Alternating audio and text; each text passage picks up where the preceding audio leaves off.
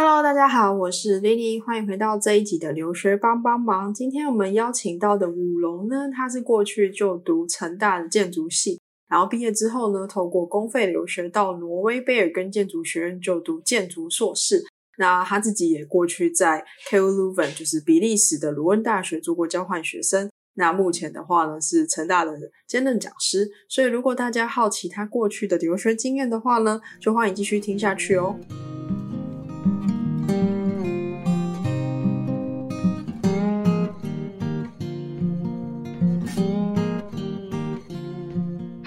龙，那请武龙先跟我们的观众稍微自我介绍或打个招呼一下。Hello，大家好，我是吕武龙，我现在在台湾，然后我是个建筑建筑背景的人。哎，那你说到建筑背景，我想问一下，就是说，呃，建筑师一定他们会考到建筑执照才会自称是建筑师吗？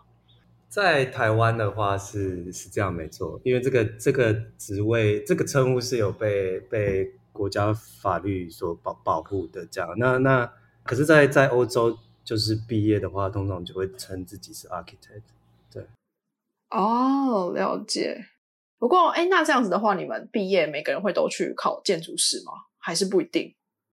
呃，台湾的情况的话，不一定要每一个人都会考，因为他可以呃在公司里面做设计师就可以了，或者是说他只要跟有有执执照的人一起工作，那他们同意用某一个人的执照作为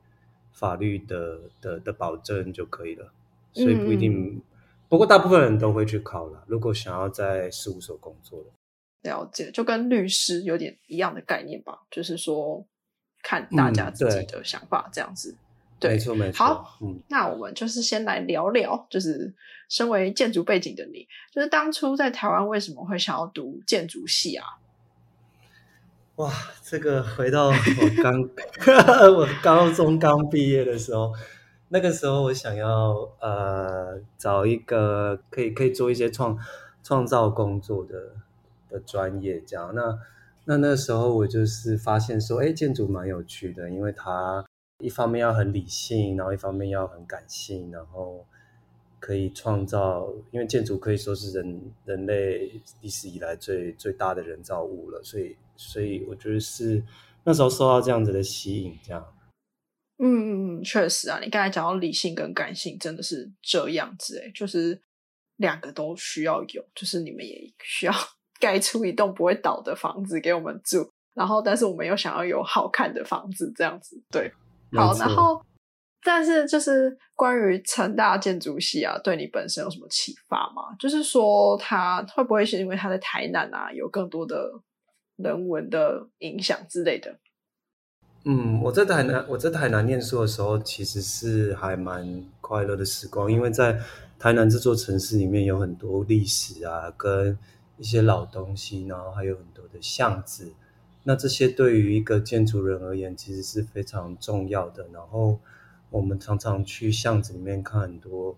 呃那些空间的演变啊，所以我对于一座城市怎么演变有了很多很深的体会。那因为成大的训练比较扎实，然后也很实际，就很。很老实，我们就是一群老实人，所以就就会训练成我现在就是做事情会比较嗯按部就班，然后比较会比较踏实，这样会希望能够抓住很实在的东西。那这样子的话，就是你觉得整个建筑对你来讲是一个怎样的存在？有些人可能就觉得它就是一个住的地方而已啊。那对你来讲呢？嗯，其实这个问题有点难回答。不过，我觉得建筑对我来讲是，它就是我们人类生活的一切吧。就是我们的生活都会需要有一个空间，或者是有一个建筑物来包容我们的生活，让我们可以做很多生活中各种各样的事情。然后，其实它也可以。帮我们留下在生命中有很多记忆的存在，然后去留在比如说这个这个家里面，或者是这间这间你以前去过的学校，或者是或者是这个是呃你你你跟你你的另另外一半约会的场所等等的事情，所以我觉得是一个很 对充满记忆又充满关怀的一个地方，这样。好，然后那你自己就是在成大建筑系毕业之后，你是怎么去考量说大学毕业之后的留学规划？因为你后来是到挪威的贝尔根建筑学院读硕士，这样子。嗯，我有，我从小的时候就很想要去欧洲念书，所以我就是摒弃了大部分台湾人都会直接去美国或是英国念书，那我。就是想要在欧洲念书。那我那时候做一点功课的时候，发现其实北欧是一个比较少人会去的选择。但是我喜欢它的自然环境，然后喜欢它这种呃比较是社会主义倾向的政府的这种想法，所以我就申请了一些北欧的学校。然后最后我的学校挪威这间学校有录取我，然后我就去念书了，这样。哦，OK，了解。那哎，可以先分享说，为什么会有一种从小就想要到欧洲去的感觉？是有受到什么影响吗？我很喜欢看电影，所以我看我大概是从电影去了解世界。然后我看了很多欧洲的那些独立的制片或是一些小片子，我发现欧洲有很多很深刻的一些人文的。想法素养，包括他们有很长远的历史。然后我觉得这一切实在对于跟美国这种比较强调大众文化或者是很很很多元主义的这个差蛮多的。所以我那时候就很想要去欧洲去看人家的很老的这种文化的这些国家怎么怎么生活这样。嗯，那你刚才也有提到，就是说除了。欧，嗯，除了挪威这所学校，你也申请了一些北欧的其他学校吗？你还记得你申请过哪些学校吗？哦，我申请的超多诶，我申请了，呃，KTH 是瑞典的一间学校，然后瑞典皇家理工学院，然后，然后还有那个哥本哈根 KAD 给哥本哈根艺术，呃，皇家也是皇家艺术学院等等的。然后也有申请奥斯陆的建筑学院，我也有申请。了解，好。然后，那你当初其实是透过公费留学去申请这些，呃，就是公费留学去留学的。那你可以分享一下说公费留学的申请过程吗？它是每年一次的一个考试，然后它有很多个不同的背景领域，然后会甄选。呃，每一个项目甄选一到两人去给予这个奖学金，嗯，然后它是要有两个阶段，一个是笔试，一个是面试。然后笔试的话，就是呃会需要考作文跟两个专业科目，然后两个专业科目就是根据你报考的专业科目去给予。那考过了笔试之后，你就会可以到面试啊。面试就是需要写读书计划，需要写自需要写自传，然后需要写啊需要交作品集。就在我们这个领域，需要有作品集这样。那笔试的话，呃，作文就是我觉得它主要要考的比较是呃应试人有没有办法用汉语或用中文去讨论事情，因为。因为他其实没有什么资格限制，所以他可能会担心说有一些非中文使用者也会来报考，所以所以他他用了那他的题目通常都是比较作文来讲，就是一些很文以载道的题目，就是考说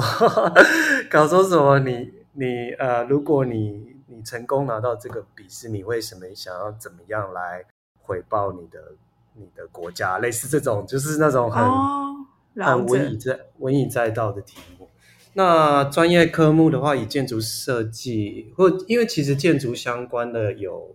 两个项目，呃，有两个专业领域或三个专业领域。那其中有一个是比较偏都市的，然后一个是比较偏呃所谓呃绿建筑或者是环环境建筑的科目。然后第然后我考的是建筑设计。的这个领域。啊，建筑设计的领域，当时候我们有，我其实考两年，然后有两个，第一年跟第二年还换过专业科目，就是他修改了专业科目，所以其实很难准备。因为他他还换过专业科目，然后他换的专业科目是新的，完全没有任何考古题，所以你也不知道他到底要考，你也不知道他到底要考什么。但是比较常见的就是念建筑史，就是念历史，是念建筑史这样，所以你就可以念建筑史啊，然后然后去去了解这些呃历史建筑怎么保存之类的。那另外一个专业领域就是建筑设计，所以建筑设计就就有点没办法准备了，就靠平常累积。对，嗯，对，其实我觉得不管怎样都是不容易的。对于公费申请，呃，公费留学的申请这样子，对，好，然后呢，再来的话就是可以请你先稍微简单的介绍一下，说反正后来就到挪威这间硕士去，呃，这间学校去读硕士了嘛，那。以建筑来讲的话，挪威的硕士学制是怎样子的？呃，挪威其实是一个蛮不大的国家，那那它它它的人口大概只有台北市那么多而已。那像我去的城市贝尔根，才不到三十万人而已。那它有 对很小，那它有全国唯三的一间学校，就是我们。呃，建筑学校就是我们这间建筑学校，它全国只有三间建筑学校，一间就是奥斯陆建筑学院，在奥斯陆，然后另外一间是贝尔根建筑学校，就是我念的学校，然后第三间在比较中部的城市。那我们学校它采用的的学制是比较多欧洲学制采用的学制，就是如果你念 Master of Architecture 的话，通常欧洲大部分的国家都是采用三加二的学制，就是。三年的学士，你可以拿到一个 bachelor，然后两年的硕士，然后你就会拿到你的 master，也就是 diploma。所以你念完这五年之后，你就会是 architect，然后你就可以在呃欧盟去职业这样。那呃这就是我学校的学制，然后我们学校在挪威来讲算是比较另类的学校。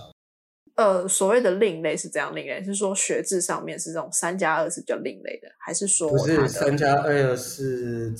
三加二是常态？然后所谓另类是指，因为建筑学校蛮看学校的学术方向来决定你会在里面碰到什么样的事情，因为建筑是个蛮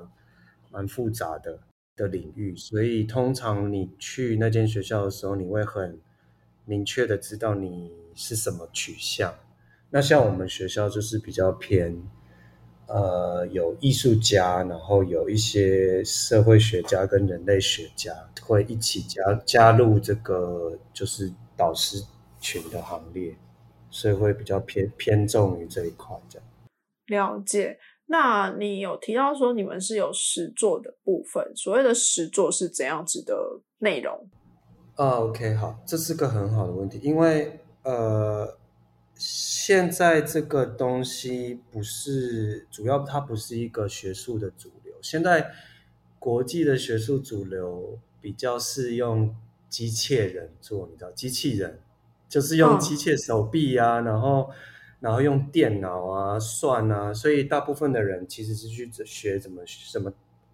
怎么打程式，怎么学程式，然后怎么操作机械手臂。所以他就可以去盖他的东西，但是我们学校是比较像，诶，手工艺，它就是比较是回到古早古早，你你你怎么当木工，怎么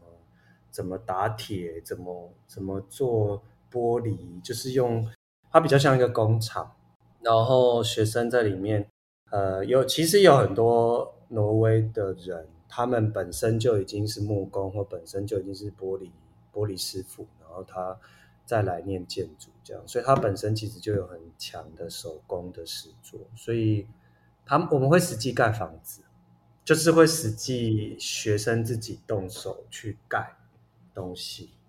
对，那这是比较强调实作的。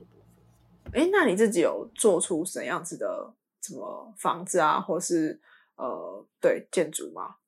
呃，我们在我在快要毕业的那个学期，有参与了一个比较是公众领域的案子。我们我们改造了一个社区，这是一个小组的作业，然后是硕士的作业。然后我们改造了社区的一个停车场，把它变成市集，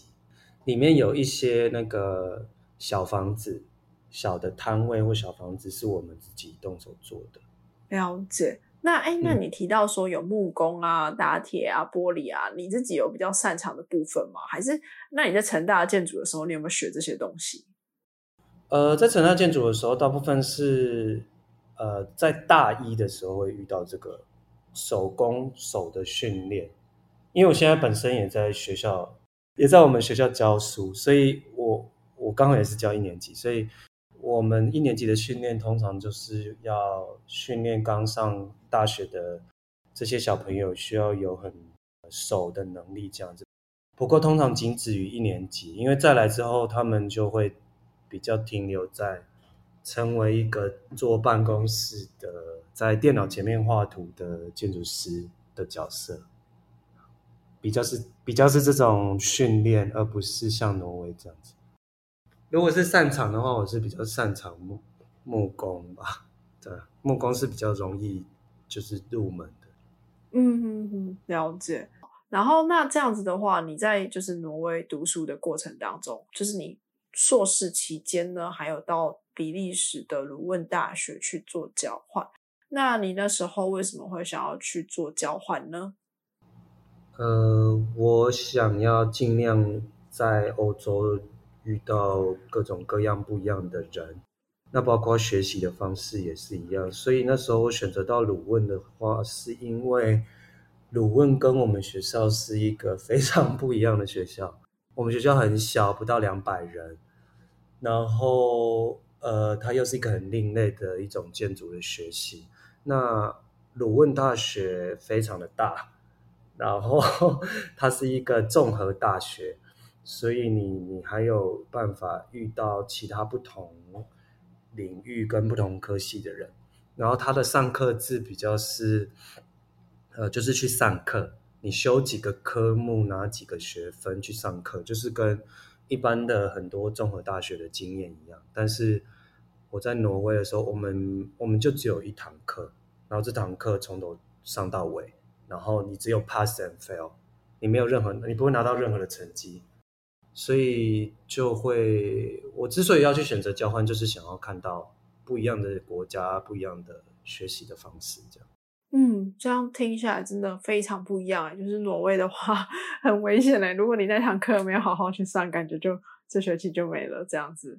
对对。那在 k l v e n 就是比利时这边交换的时候，你会觉得说，哎，嗯，一样都是欧洲啦，就是比利时跟。呃，挪威。可是你自己觉得说这两个国家的建筑风格有让你有什么印象吗？还是什么的？比利时在欧陆嘛，所以呃，他们有非常长久的历史。然后你知道，就是呃，经过什么中世纪，或者是后来又有很多战争，然后这些文艺复兴等等，所以它的。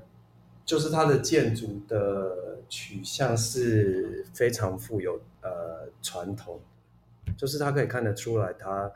它是一个很经典的一个中世纪的城市。像我那时候是在根特这个城市，然后是一个很中很经典的这种中中世纪城市，里面有很多保留很久的教堂啊，然后这种比较像德国这一带的这些日耳曼的这个。房子，那呃，挪威的话，因为是比较北边，然后我觉得挪威人对于建筑的追求是回到比较，他只要简单就好，就是他们的城市没有很复杂，他们的人没有很多，然后他们不需要很多摩天大楼，然后只要有。图书馆就是很简单的图书馆，然后每件事情都非常的非常的单纯，然后就会让它的整个那个呃风格比较没有那么多的历史上的包袱。我们讲包袱或者是讲累积哈，就是它有很多历史上的元素比较不会出现，大部分都是很简化的，然后很现代的这种事情，这样了解。就是说，可能你也看不出那栋建筑物它到底有什么历史的哪一个时代的建筑这样子，但是可能在比利时的部分就比较可以清楚的知道说，哎，就是透过建筑的风格可以去知道它是在哪个年代产出的建筑这样子。对，在挪在比利时的话比较多。嗯嗯嗯，了解。哎，那你自己在就是。挪威跟比利时的求学过程当中啊，你自己有什么比较印象深刻的部分吗？就是说，像同才好了，先以同才来讲的话，你刚才有提到说，在挪威很多同学他们都是木工师傅，还是已经是什么师傅的来上建筑这个课。那你觉得他们有比较特别的地方吗？还是这样子的？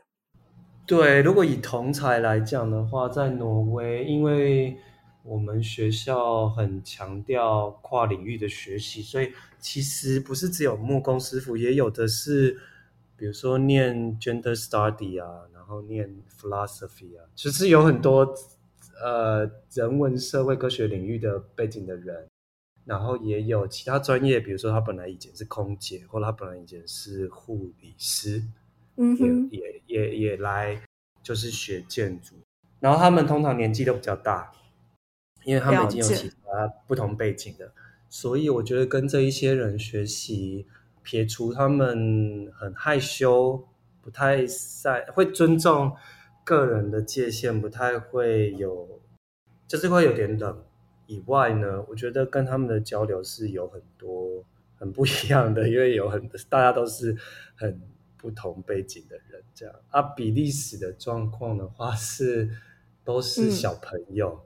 就大家都是小，因为我去念的，我去转学的时候，呃，不是我去交换的时候，其实是，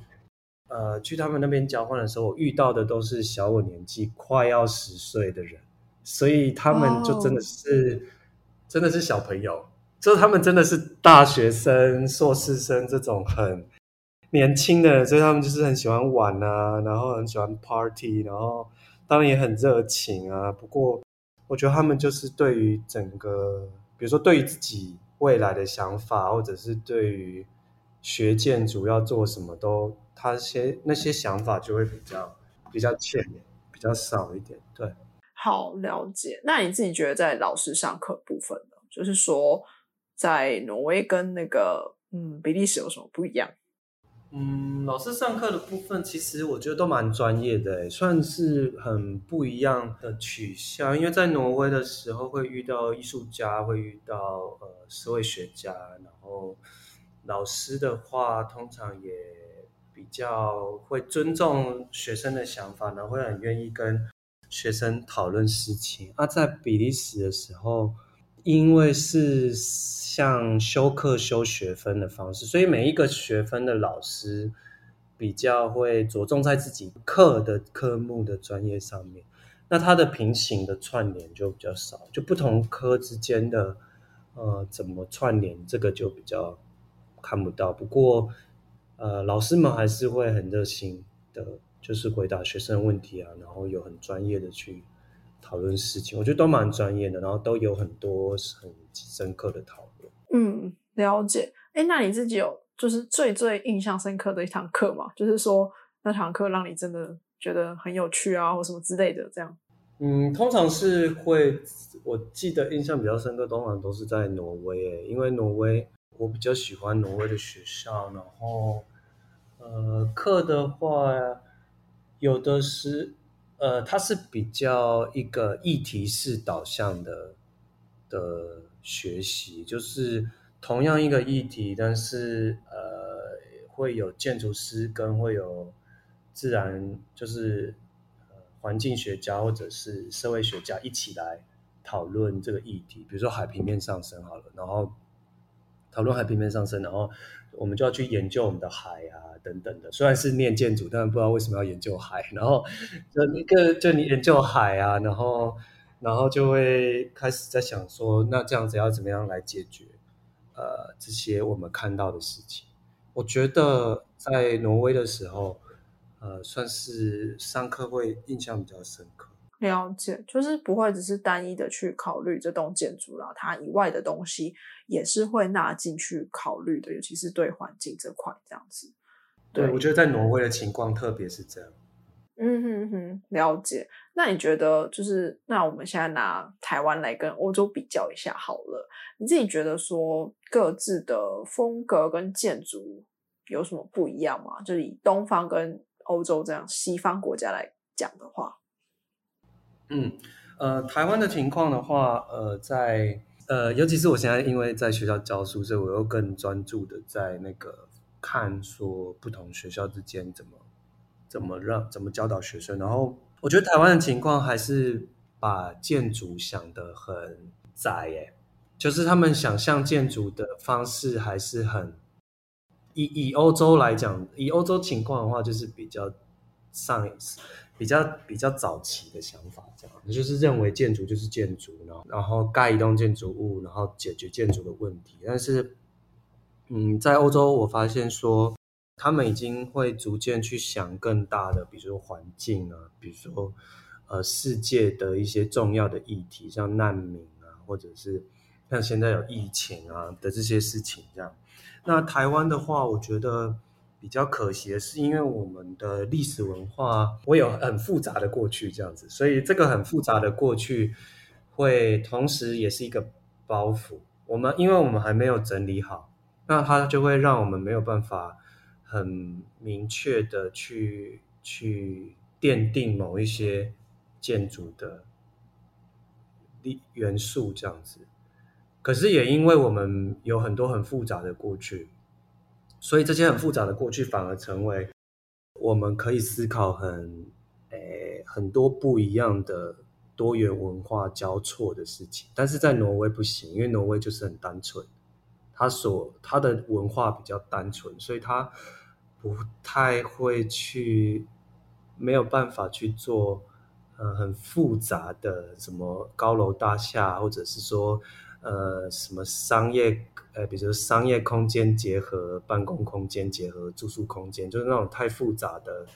用途的使用就没有办法。可在比利时就可以，因为比利时就是一个很复杂的，比利时也是同时，比利时跟台湾其实有蛮多相近的地方。然后我觉得在比利时的状况，就比利时就有很多呃要处理这种很多元文化的交错、历史的冲突，然后。怎么处理现代跟过去的记忆等等等等事情？那我觉得台湾有一个很很不一样、要不得的事情，就是大部分的民众呢，还是会喜想要一种很方便又快速的东西，就是他们不想要那种很很想的很清楚的，或他们就是喜欢。很随意的，或者是很方便的，比如说像这些铁皮的违建啊，或者是那个不一定是一件很好的事情。我觉得在美美感上，或者是说在他们很潦草，就对，大部分是状态都很潦草。不过这个状况在现在有越来越好，这样了解对，确实美感。你提到这两个字，就是台湾目前自己。我觉得越来越多的年轻人有去感受到这一块了，就是说对于自己住家的美感。虽然整个大环境的建筑物我们没办法改变太多，可是好像有越来越好的趋势这样子。对，希望之后可以更好，就是关于台湾的街景这个部分。对，但对啊，如果以你自己是一个建筑背景的人来讲，你觉得要怎么去提升大家整体对于？就是共同维护我们呃街道的美感，或是街景的美感，你觉得呢？哎，这是一个很好的问题，因为我发现说，在挪威的时候，我发现说，你知道他们的人其实没有什么选择，就是他们的人如果要出门，然后买家具，他就是会去 IKEA 买，嗯，就是他们的最最薄、最低、最低限就是。他他不想要花很多钱买的情况下，他就是要去 IKEA 买。对，我的意思就是说，他没有其他选择，他不会去，他不会还会有小北百货，不会还会有那种什么，哎，路边路边人家就是随便订的那些桌椅，然后他就是拿买那个回家，就不会有那种选择。但是台湾的台湾的情况就是，有一些人会愿意用非常呃非常潦草，那也不是那也不一定是低价，就是用一种很潦草的方式在在面对他的住的环境，面对他他的他的家具等等。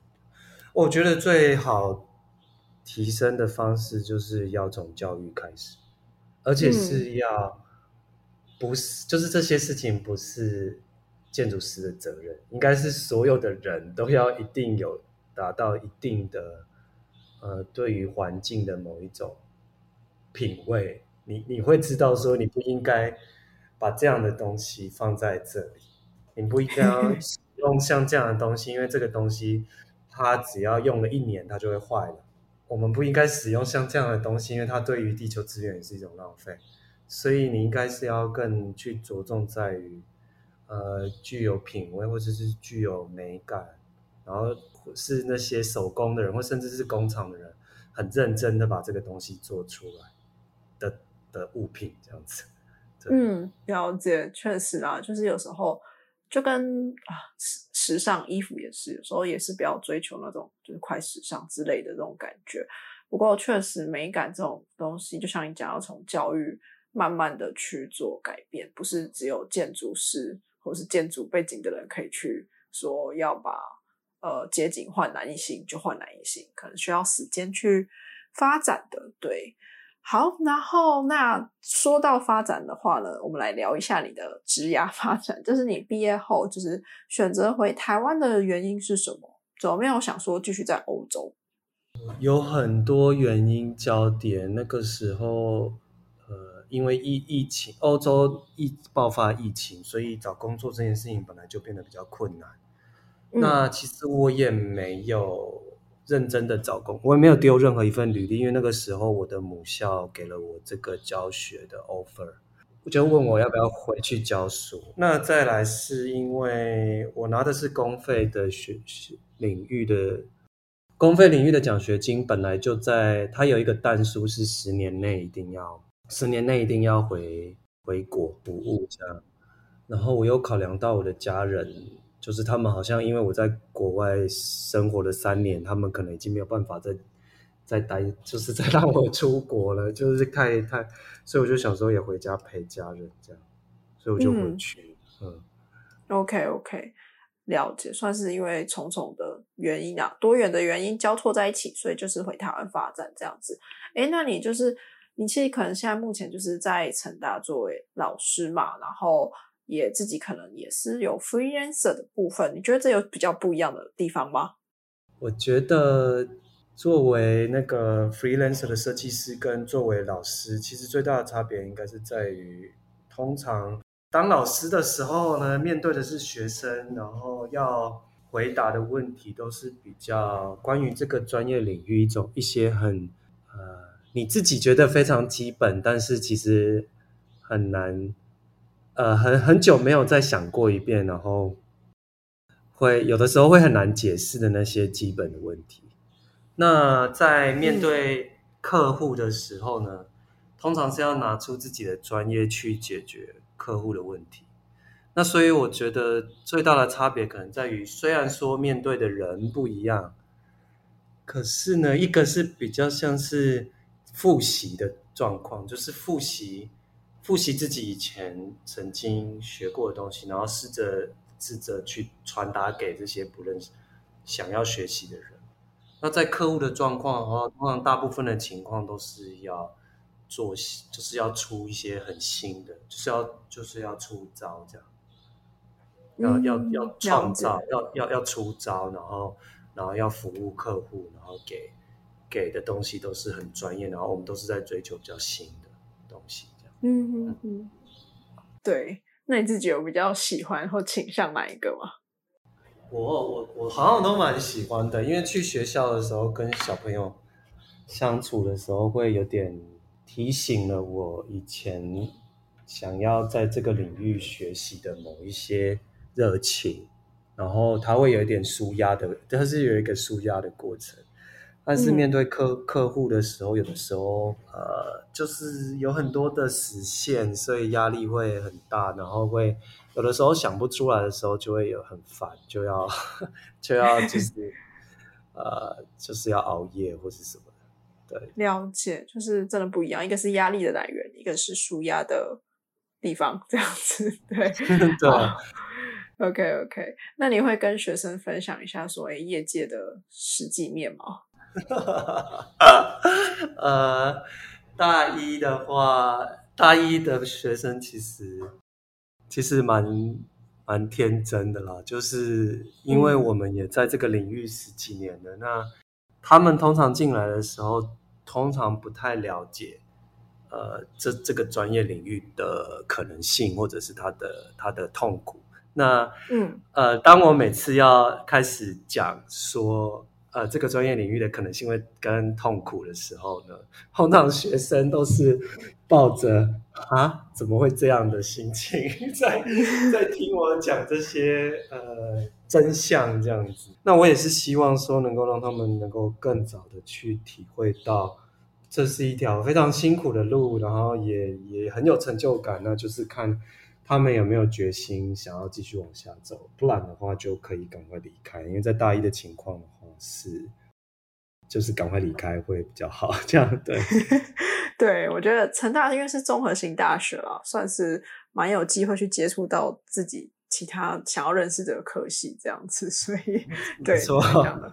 大一如果觉得不行，赶快换头转头到其他地方去这样子。对，好，然后再来就是最后一个问题啦，就是说，哎，你自己在欧洲也待过一段时间嘛，你目前会想要说？有机会再回去吗？还是什么之类的？如果是回去工作，可能很困难的啦。然后，但是回去旅游，或者是回去，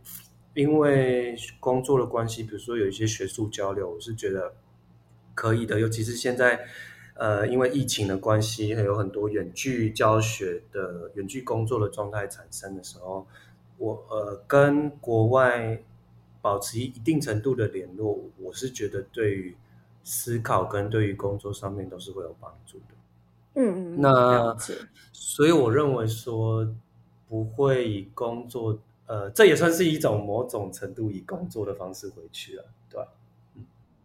了解，算是可以多方的交流，然后让自己有更多的刺激吧，就是在不同在你的专业上这样子，对，没错。好，那今天的话呢，非常开心，就是吴龙可以来跟我们分享他的。留学的经验，然后还有他现在就是帮学生上课的经验，这样子。如果学生听到的话呢，就是 我觉得蛮可爱的。老师今天在这边分享其他的事情给你们听，这样。好，那 今天的访谈就到这边喽，谢谢五龙，然后谢谢大家，谢谢。